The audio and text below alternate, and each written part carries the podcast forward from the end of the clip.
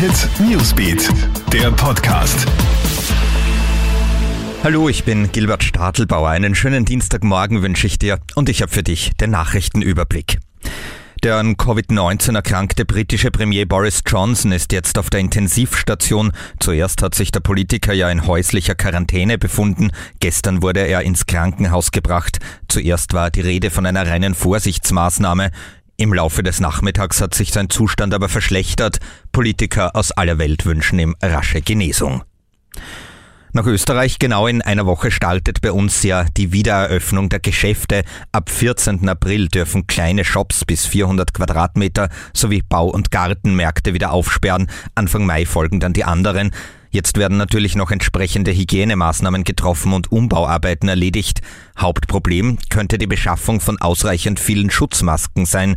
Den Geschäften bleibt es ja selbst überlassen, ob sie die Masken gratis austeilen oder ob die Kunden dafür zahlen müssen. Der Handelsverband begrüßt das. Neue Daten aus Italien machen große Hoffnung. Die Zahl der Covid-19-Patienten, die ins Spital gebracht werden, ist dort in den letzten Tagen drastisch zurückgegangen. Waren es am 30. März noch 409 neue Patienten, so ist die Zahl gestern auf 27 gesunken, also nicht einmal ein Zehntel davon. Damit kann das arg unter Druck geratene Gesundheitssystem in Italien sprichwörtlich nach Luft schnappen.